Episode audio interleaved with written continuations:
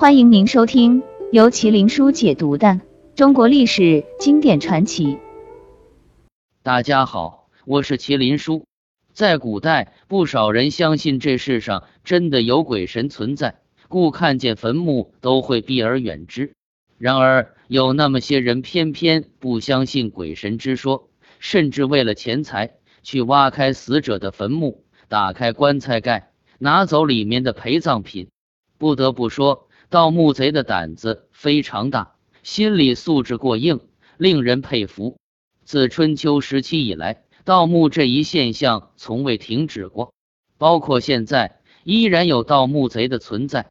这些盗墓贼不仅心理有问题，还会做出一些禽兽不如的行为，例如玷污死者的尸体。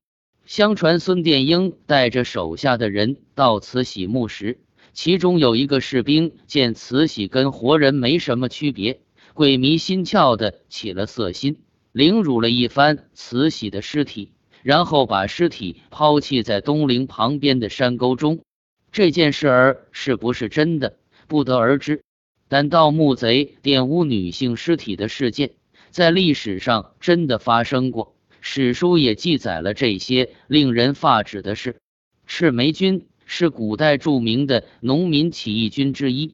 公元一八年，琅琊人樊崇带领农民在金山东营县起义。赤眉军以泰山山区一带作为自己的根据地，从而与朝廷的军队对抗。几年的时间里，他们迅速发展到几万人。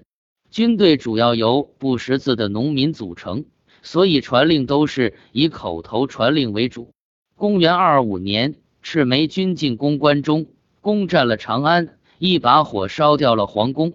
这还没完，他们把怒火发泄到了西汉帝王的陵寝上，挖了所有帝王的陵墓。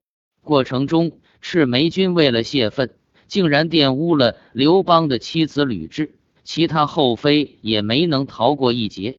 和吕雉相比，此人遭遇更加令人发指。《资治通鉴》一书记载。西平元年六月，汉恒帝刘志的皇后窦氏因病去世，窦氏家族由于专权被拉下马，族人全都关在了牢房中，故大臣们商量要不要大办窦氏的葬礼，毕竟她是太后。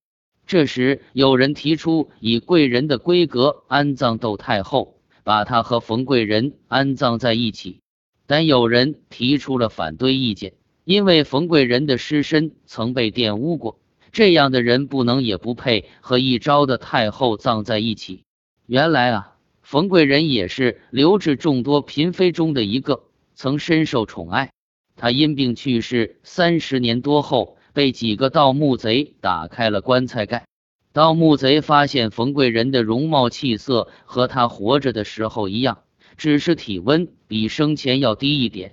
几个盗墓贼见色起意，轮番凌辱了他的尸体。几人在做禽兽不如的事情时发生了争执，盗完墓后还相互砍杀，导致事情败露。冯贵人也因为此事名声变得非常差了。最终，窦太后与桓帝合葬在宣陵。这些盗墓贼如此变态，心里已经发生了扭曲，所作所为令人愤怒。各位听友，制作不易，帮忙点赞分享。